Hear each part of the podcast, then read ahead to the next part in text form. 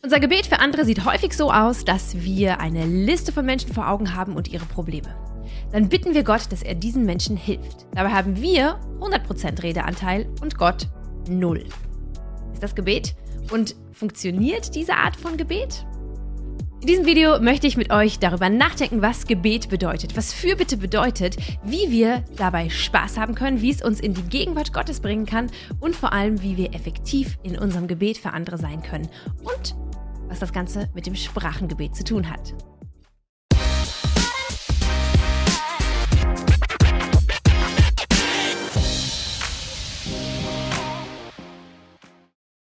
An mehreren Stellen im Neuen Testament fordert die Bibel uns dazu auf, dass wir beständig beten, dass wir alle Zeit im Gebet sind, ständig danken, beten. Und das für andere Menschen, für die Apostel, für die Regierung, für die Ausbreitung des Evangeliums. Auf christlich Deutsch nennt sich das Fürbitte, also das Bitten für andere. Jesus hat anders gebetet als die meisten Christen, die ich kenne. Ich behaupte, Gebet ist ein Ausdruck unserer Identität. Und nirgendwo zeigt sich deutlicher als im Gebet, was wir glauben, wer wir selber sind und wer Gott ist. Jesus war Gottes Sohn. Er kannte Gott. Er wusste genau, wer er war, welche Autorität er hatte und was sein Gebet und seine Worte vor Gott und zu Gott bewirken würden. Er war mit seinem Vater so tief verbunden, dass er nicht bitten musste, sondern dass er einfach aussprechen konnte, was er den Vater tun sah. Deshalb waren die Gebete Jesu weniger Bitten, sondern eher Befehle. Es waren Feststellungen, es waren einfache, kraftvolle Worte oder es war Lob und Dank.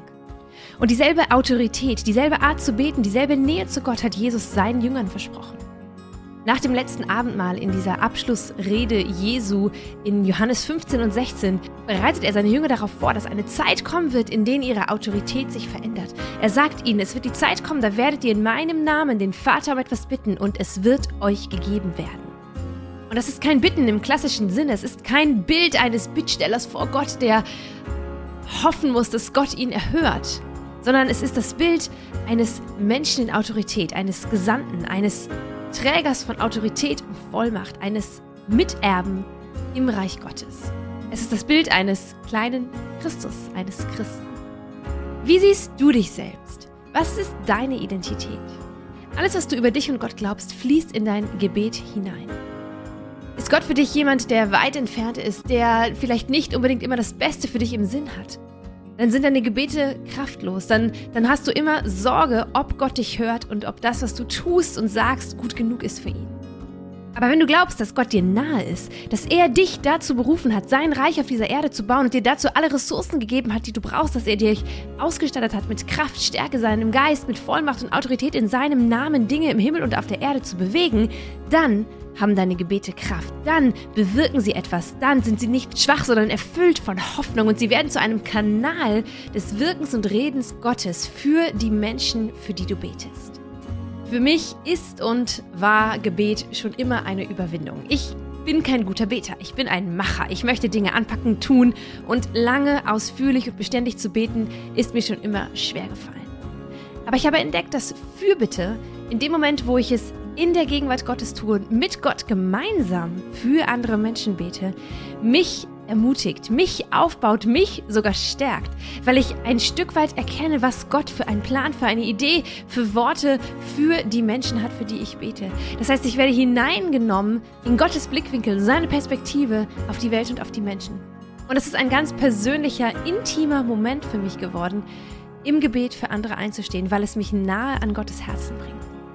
Und deshalb möchte ich euch an dieser Stelle mein Einmaleins der Fürbitte vorstellen. Wenn ich für andere Menschen bete, dann tue ich oft folgende fünf Dinge. Erstens, ich fange an mit Lobpreis und Anbetung. Wendet euch in jeder Lage mit Bitten und Flehen und voll Dankbarkeit an Gott. Betet mit aller Ausdauer voll Dankbarkeit gegenüber Gott ohne in eurer Wachsamkeit nachzulassen. Die Haltung im Gebet, die im Neuen Testament uns begegnet, ist immer eine Haltung nicht aus dem Zweifel heraus, ob Gott uns hört, sondern aus der Dankbarkeit, aus der tiefsten Überzeugung und dem Vertrauen darauf, dass Gott gut ist, dass er für uns ist, dass er Liebe ist, dass er Hoffnung hat. Das bedeutet, ich fange an mit Lobpreis und Anbetung, weil im Lobpreis all das zum Ausdruck kommt. Ich mache Gott groß, ich gebe ihm Raum, ich fange an, nach ihm Ausschau zu halten, statt auf die Probleme und die Menschen zu schauen, die vor mir sind und für die ich beten soll. Bill Johnson hat mal gesagt, dass er manchmal gar nicht für Menschen betet, sondern dass er das Lobpreisteam bittet, eine Anbetungszeit zu machen und dass in dieser Zeit, in der Gott Raum gegeben wird zu wirken, in der sein Name erhoben und gepriesen wird, oft Wunder passieren, dass dort Heilung passieren, dass dort Menschen befreit werden, weil sie Gott selbst begegnen und dass das Gebet an sich hinfällig wird, weil Menschen schon geheilt sind, weil Menschen schon getröstet wurden, weil ihnen schon geholfen wurde von Gott selbst ohne dass wir gebetet haben. Lobpreis und Anbetung schafft einen Raum dafür, dass Gott direkt einwirken kann auf das Leben von Menschen und macht unsere ganze Fürbitte manchmal hinfällig. Aber auf jeden Fall erinnert uns Lobpreis immer daran, wie groß Gott ist und wer dieser Gott ist, zu dem wir gleich bitten werden. Zweitens, ich bete in Sprachen. Das Sprachengebet ist ein Geschenk von Gott, um mich persönlich zu stärken. Wenn ich in Sprachen bete, dann gebe ich dem Heiligen Geist Raum, in mir zu wirken. Ich ordne mich ihm unter. Ich verbinde meinen Geist mit seinem Geist. Und ich erlaube dem Heiligen Geist, in mir und durch mich zu beten. Ich trete ein Stück weit zurück und gebe ihm die Möglichkeit, Fürbitte zu tun. Das Sprachengebet ist für viele ein Problem. Es ist komisch, es entzieht sich unserem Verstand. Kommt es von Gott, kommt es von Menschen, ist es irgendwo selbst gemacht? Was für einen Stellenwert hat es wirklich? Wie wichtig ist es? Können alle Christen es haben und so weiter? Es gibt so viele Fragen rund um dieses Thema Sprachengebet. Und deshalb möchte ich einen kurzen theologischen Exkurs machen dazu, was das Sprachengebet ist und wozu es gerade in der Fürbitte dient. Jesus hat seinen Jüngern angekündigt, dass sie in anderen Sprachen sprechen werden. Er hat gesagt, folgende Zeichen, oder Markus 16 steht, folgende Zeichen werden die begleiten, die glauben, in meinem Namen werden sie Dämonen austreiben, sie werden in neuen Sprachen sprechen. Wenn sie Schlangen anfassen oder ein tödliches Gift trinken, wird ihnen das nicht schaden. Kranke, denen sie die Hände auflegen werden, gesund werden. Eine kleine Aufzählung von Dingen, die alle ausdrücken, welche Autorität und Macht die Jünger haben werden, im Namen von Jesus Dinge zu tun. Ich weiß nicht, wie oft du schon auf äh, Skorpione getreten bist oder Schlangen angefasst hast und tödliches Gift getrunken hast und dir ist nichts passiert. Ich vermute eher noch nie. Da ist das Sprachengebet doch im Vergleich zu diesen Dingen ein wenig safer, oder? In der Apostelgeschichte lesen wir dann, dass Taufe und Bekehrung ganz oft mit der Erfüllung des Heiligen Geistes und dem Sprachengebet einhergingen. Da gibt es kein Schema F. Es war manchmal sogar vor der Bekehrung, dass Menschen mit dem Heiligen Geist erfüllt worden sind. Aber oft war das Sprachengebet dann ein Zeichen dafür oder es war einfach ein Ausdruck dafür, dass Menschen den Heiligen Geist bekommen haben. Auch für Paulus war das Sprachengebet nichts Neues, nichts Unbekanntes und nichts Komisches. Er, der wohl der einflussreichste und effektivste, sage ich mal, Apostel des ganzen Neuen Testaments gewesen ist, der einen Großteil des Neuen Testaments verfasst hat, sagt von sich, ich bin Gott dankbar, dass ich in Sprachen reden kann, die von ihm eingegeben sind und ich mache davon mehr Gebrauch als ihr alle. Wenn also ein Mann hier ist, der für mich und für uns alle, glaube ich, ein großes Vorbild ist in der Nachfolge Jesu, der von sich sagt, ich spreche mehr in Sprachen als ihr alle, und das für mich ein großes Gewicht, mir doch diese Gabe, dieses Sprachgebet näher anzuschauen. Denn vielleicht liegen darin ja verborgen die Weisheit, die Erkenntnis, die Offenbarung, die Paulus gehabt hat und die ihn dazu gebracht haben, die Briefe des Neuen Testaments zu schreiben, die dir und mir heute so viel äh, Offenbarung und so viel Hoffnung geben. Das Beten in Sprachen oder auch Zungen oder das Beten im Geist, wie es auch genannt wird, ist kein Einzelfenomen. Es wird 35 Mal im Neuen Testament erwähnt. Es ist eine Gabe des Geistes. Und Paulus beschreibt den Sinn und die Funktion dieses Sprachengebets wie folgt. Erstens, es baut uns auf. Wer in einer von Gott eingegebenen Sprache redet, bringt damit sich selbst im Glauben weiter. Es dient also unserer persönlichen Stärkung in erster Linie. Es ist wie eine Aufladestation, wie wenn ich eine Batterie bin und ich stecke mich in die Steckdose und wupp, mein Akku wird wieder aufgeladen. Es ist etwas, was mich persönlich mit Gott verbindet, wo ich mich öffne für den Heiligen Geist in meinem Leben durch mich zu sprechen, mit dem Geist verbunden zu sein. Und es hat erstmal nur eine Auswirkung auf mich und mein persönliches geistliches Leben. Zweitens, ist ein direktes Beten mit Gott. Wenn jemand in einer von Gott eingegebenen Sprache redet, richten sich seine Worte nicht an Menschen, sondern an Gott. Keiner versteht ihn, was er durch Gottes Geist gewirkt ausspricht, bleibt ein Geheimnis. Mein Geist mit Gottes Geist im Gespräch. Es ist etwas, was sich auch ein Stück weit unserer Realitätswahrnehmung entzieht. Und wir können uns darauf nur einlassen. Wir können nur eintauchen. Wir können nur den Schritt aufs Wasser wagen, wenn es darum geht, wirklich mit dem Heiligen Geist erfüllt zu werden und ein Leben aus dieser Kraft heraus zu leben. Es ist Holy Ghost Territory. Es ist nicht etwas, was wir als Menschen gut können oder auch machen können, sondern wir treten ein in das Terrain Gottes. Und hier regiert sein Geist und hier dürfen wir uns von diesem Geist füllen lassen und mit ihm im Gespräch sein und ein Stück weit uns dem aussetzen und hingeben, was von Gott herkommt. Drittens, der Heilige Geist durch das Sprachengebet hilft uns zu beten. Der Geist Gottes tritt mit Flehen und Seufzen für uns ein. Er bringt das zum Ausdruck, was wir mit unseren Worten nicht sagen können. Auf diese Weise kommt er uns in unserer Schwachheit zu Hilfe, weil wir ja gar nicht wissen, wie wir beten sollen, um richtig zu beten. Und Gott, der alles durchforscht, was im Herzen der Menschen vorgeht, weiß, was der Geist mit seinem Flehen und Seufzen sagen will. Denn der Geist tritt für die, die zu Gott gehören, so ein, wie es vor Gott richtig ist. Der Heilige Geist tritt für uns im Gebet ein, gerade da, wo wir nicht wissen, wie wir beten sollen. Mit Sicherheit bist du schon in Situationen gewesen, wo die Probleme, die andere dir geschildert haben, zu groß waren für dich. Wo du gedacht hast, wow, da gibt es keinen Ausweg. Oder wo du überfordert warst damit, wie soll ich jetzt beten für diese Person? Oder du bist selbst in Situationen gewesen, wo du gemerkt hast, hier, hier kann einfach kein Wort mehr ausdrücken, was in dir vorgeht oder wie es dir geht. Und an dieser Stelle tritt der Heilige Geist, der der Fürbitter ist, für dich und für mich, vor Gott. Und er drückt mit Seufzen, mit Flehen, durch Sprachengebet aus, was du nicht ausdrücken kannst. Johannes Hartl hat mal gesagt, aus eigener Kraft Fürbitte zu machen ist unendlich mühsam. Aber wenn du Kontakt zum Heiligen Geist hast, dem einzigen, dem wahren Fürbitter neben Jesus, dann wird Fürbitte zu einem Spaß. Meine persönliche Erfahrung mit dem Sprachengebet ist, dass es oft meine Antennen für Gottes Reden und Wirken schärft. Es ist wie einatmen und ausatmen. Ich atme ein, indem ich Sprachen rede. Das heißt, ich fülle mich, ich stärke mich selber, ich trete in Kontakt, in Verbindung mit dem Geist Gottes. Und ich atme aus und es kommt ein ermutigendes Wort für eine Person heraus. Es kommt ein prophetisches Wort, vielleicht Heilung, ein Bibelvers, es kommt ein kraftvolles Gebet, es kommt Gottes Wirken raus. Und persönlich habe ich das Sprachengebet erst in einem etwas manipulativen Kontext erlebt. Ich habe also auch meine negativen Erfahrungen damit gemacht, aber trotzdem hat es mir in dieser Zeit mehrmals geholfen, in Situationen, wo ich wirklich überfordert war zu beten, in Sprachen zu beten und ich hatte das Gefühl, Gott spricht durch mit und etwas passiert und etwas geschieht. Richtig erhalten habe ich das Sprachengebet dann mit 19. Kurz vor einem Missionseinsatz nach Kenia, wo ich ein Jahr lang ein freiwilliges soziales Jahr gemacht habe, war ich ganz alleine unterwegs. Ich war spazieren auf einem Feld und auf einmal habe ich gespürt, wie in mir Gottes Geist aufsteht. Das war ein Gefühl einfach von Kraft, von, von etwas, was in mir ist und was raus will. Und ich habe meinen Mund aufgemacht und ich habe angefangen, in Sprachen zu beten. Angefangen zu beten, was mir in den Sinn kam. Und es waren Worte, es waren einzelne Satzteile, es waren so Satzphrasen. Und ich habe gespürt, während ich ging, lautstark habe ich gebetet, es war niemand dort um mich herum. Ich habe gespürt, wie Gottes Kraft mich einfach erfüllt, wie er mich vorbereitet, wie er mich ausrüstet für dieses Jahr in der Mission in Kenia. Das war ein ganz besonderer Moment für mich. Und seitdem nutze ich das Sprachengebet selber ganz oft, wenn ich mich selber stärken möchte, aufbauen möchte, wenn ich im Lobpreis bin. Ich singe gerne in Sprachen, dieses im Geist singen.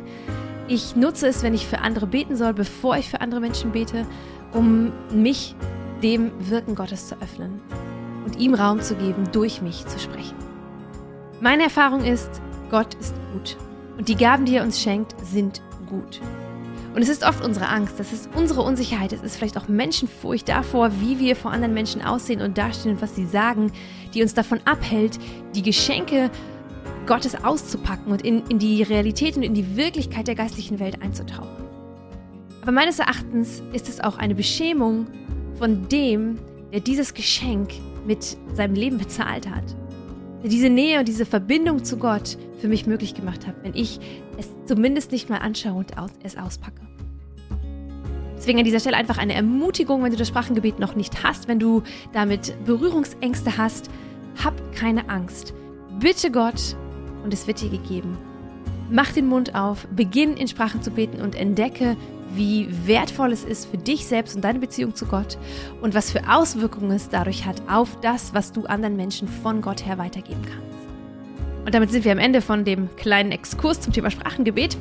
Wenn du Fragen hast dazu, würde ich mich super freuen, wenn du mir einfach auf Insta, auf Facebook oder hier in den Kommentaren deine Fragen stellst und vielleicht darf ich dir helfen, für dich beten, dass du diese Gabe Gottes bekommst.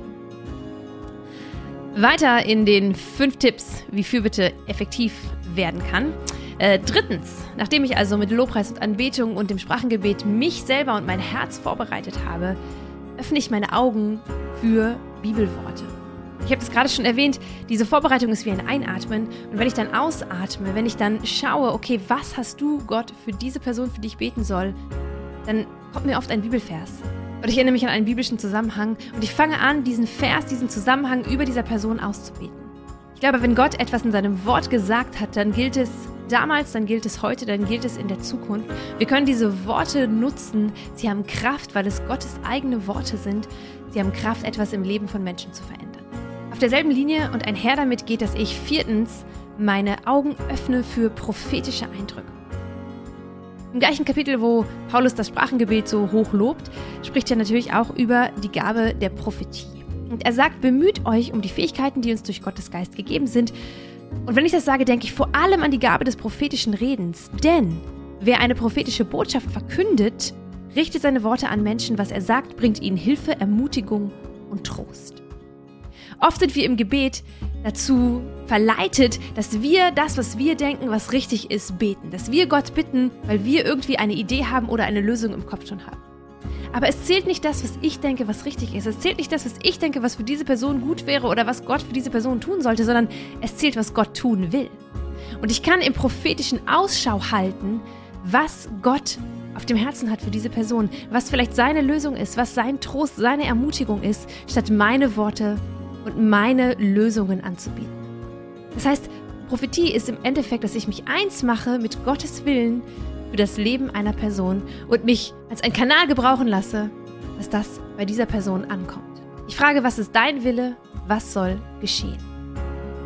Manchmal spreche ich das dann ganz konkret aus und ich sage, ich habe den Eindruck, dass Gott dies und jenes sagen möchte oder ich spüre, dass er dich mit seiner Liebe umhüllt. Ich versuche, wenn ich solche Eindrücke habe, sie immer als Angebot zu formulieren. Der andere, der es empfängt, der darf entscheiden, ob das Reden Gottes ist für ihn oder nicht. Ich kann Fehler machen, ich kann mich irren, aber das soll mich nicht davon abhalten, mich auszustrecken nach dem, was Gott sagen möchte. Manchmal sage ich aber auch gar nicht, was für einen Eindruck ich habe, sondern ich merke, ich soll einfach im Stillen beten. Ich soll im Hintergrund bleiben und für diese Person beten, etwas über ihrem Leben aussprechen oder auch im Geistlichen etwas über dem Leben dieser Person brechen. Oft erlebe ich, dass Menschen berührt sind und wirklich ermutigt sind und dankbar sind, wenn ich in dieser Form für sie bete, weil sie merken, da fließt etwas von Gott persönlich zu ihnen. Und es ist nicht nur mein guter Wille und mein Gebet, sondern es ist mehr. Es ist Gott selber, der ihnen in diesem Moment begegnet. Und auch hier ist es wie beim Sprachengebet eine Gabe, von der ich glaube, dass sie uns allen, jedem Christen möglich ist. Denn dass wir Gottes Stimme hören, ist etwas, was zu unserem Christsein gehört. Es ist nicht eine besonders heilige Sache, sondern es ist das Einmaleins, es ist die Toolbox, es ist das, was zu einem christlichen Leben gehört. Und aus diesem Grund sagt Paulus, glaube ich, auch, dass er sich wünscht, dass alle prophetisch reden können, weil es die Gabe ist, die die Gemeinde, die Menschen ermutigt, tröstet und aufbaut. Das Sprachengebet ermutigt und tröstet und baut mich selber auf. Das prophetische Reden ermutigt, tröstet und baut den anderen auf. Und die Kombination von diesen beiden ist ein unglaublich kraftvolles Tool, was Gott uns geschenkt hat, damit wir die Hoffnung, die Liebe und den Frieden in unserem Herzen spüren können, die er für uns in jeder Situation unseres Lebens hat. Und schließlich fünftens, Manchmal bringt Gebet nichts. Manchmal müssen wir einfach da sein und aushalten. Für manche Situationen schenkt Gott keine direkte Lösung. Gerade in Zeiten von Krankheit, von Leid, von Verlust, von Tod oder von Schicksalsschlägen ist der einzige Weg der Weg durch das finstere Tal hindurch. Wenn ich für Menschen bete, die in solchen Zeiten stecken, dann tue ich zwei Dinge. Erstens, ich frage Gott nach ermutigenden und tröstenden Worten, die ich weitergeben kann. Und zweitens, ich leide mit. Mitleid ist eine Haltung, die Jesus selbst gelebt hat. Als er über Jerusalem schaut, bewegt ihn das Mitleid zum Weinen. Und er weint mit Maria, der Schwester von Lazarus, über den Tod ihres Bruders. Mitleiden, sich hineinnehmen lassen, sich berühren lassen von dem Leid, von dem Schicksal von anderen Menschen, ist ein Wesenszug Gottes. Viele Psalmen sind Klagepsalmen. Und wir dürfen uns im Gebet zum Mitleiden, zum Mitleiden verleiten lassen. Wir dürfen Tränen vergießen, wir dürfen klagen, wir dürfen fragen, wir dürfen zornig sein und wütend. Wir dürfen manchmal auch stellvertretend für andere Gefühle im Gebet ausdrücken, die diese Person nicht ausdrücken kann. Und manchmal ist Gebet einfach ein Ausharren, ein Dasein in der Stille. Nicht weggehen, einen Menschen nicht alleine lassen in seiner Not, ihm auch keine Lösung anbieten, weil es keine Lösung gibt, sondern einfach da sein und dabei sein. Aushalten, wie schwer, wie traurig, wie tragisch ein Moment im Leben ist. Gemeinsam nicht nur durch die Höhen, sondern auch durch die tiefen Täler gehen. Sicherlich hast du schon viele Erfahrungen gemacht, wenn es um Gebet geht und Fürbitte. Gebet kann man nur lernen. Im Gebet kann man nur wachsen, wenn man betet. Deshalb fang an zu beten. Für andere Menschen, die dich darum bitten oder für Menschen, die Gott dir aufs Herz legt. Lade den Heiligen Geist ein, dich zu erfüllen. Bitte ihn um das Sprachengebet. Bitte ihn um eine prophetische Wahrnehmung, damit du das, was im Himmel Realität ist, auf die Erde bringen kannst, es aussprechen kannst und damit du Teil von Gottes Plan für das Leben von anderen Menschen werden kannst. Ich bin gespannt, was für Erfahrungen du machst und freue mich auf deine Rückmeldung. Gerne kannst du meinen Kanal abonnieren, dann bekommst du immer eine Erinnerung, wenn das nächste Video kommt. Und wenn dich diese ganze Sache mit Sprachengebet, mit Fürbitte, mit Prophetie, mit Gaben überhaupt und diesem Leben nicht nur als jemand, der von Gott ständig empfängt, sondern auch als jemand, der an Gottes Seite ist, wie ein Partner lebt und mit Gott gemeinsam Welt verändert. Wenn dich diese Themen interessieren, dann darfst du dich freuen auf das nächste Video, denn Gott geht es darum, wie wir, wenn wir unsere Gaben entdecken und unsere Berufung leben, ganz, ganz, ganz viel und stark in unserer Beziehung auch zu Gott wachsen und Erfüllung und Sinn und Freude im Leben finden. Ich freue mich, wenn du wieder dabei bist.